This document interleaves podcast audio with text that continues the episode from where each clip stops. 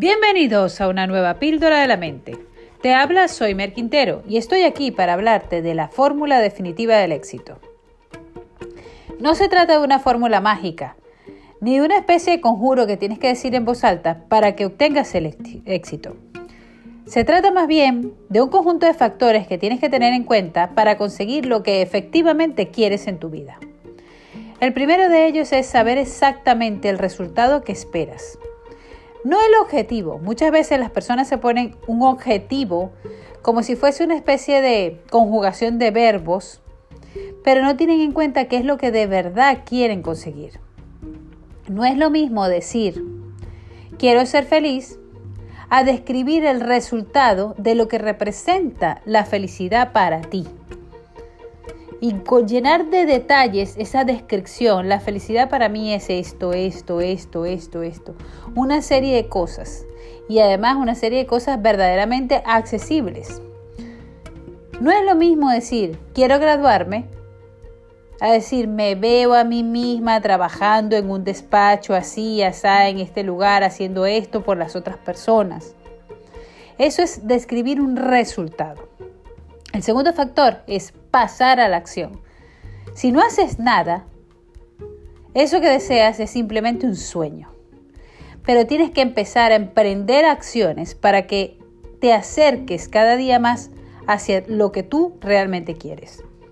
El tercer paso es la agudeza sensorial para percibir qué acciones te están acercando hacia tu objetivo y qué acciones te están alejando es ser capaz de darnos cuenta fríamente de cuáles acciones son efectivas, de darnos cuenta de que hacer todas esas cosas va a obtener un resultado, no es un éxito o un fracaso.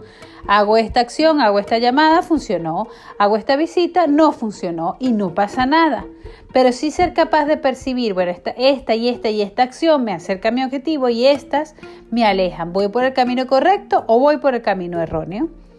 Y cuarto, adaptarse con flexibilidad a cambiar todas esas acciones, hábitos o costumbres que nos alejan del resultado que nosotros queremos obtener. Si hacemos todo el tiempo las mismas cosas, obtendremos los mismos resultados.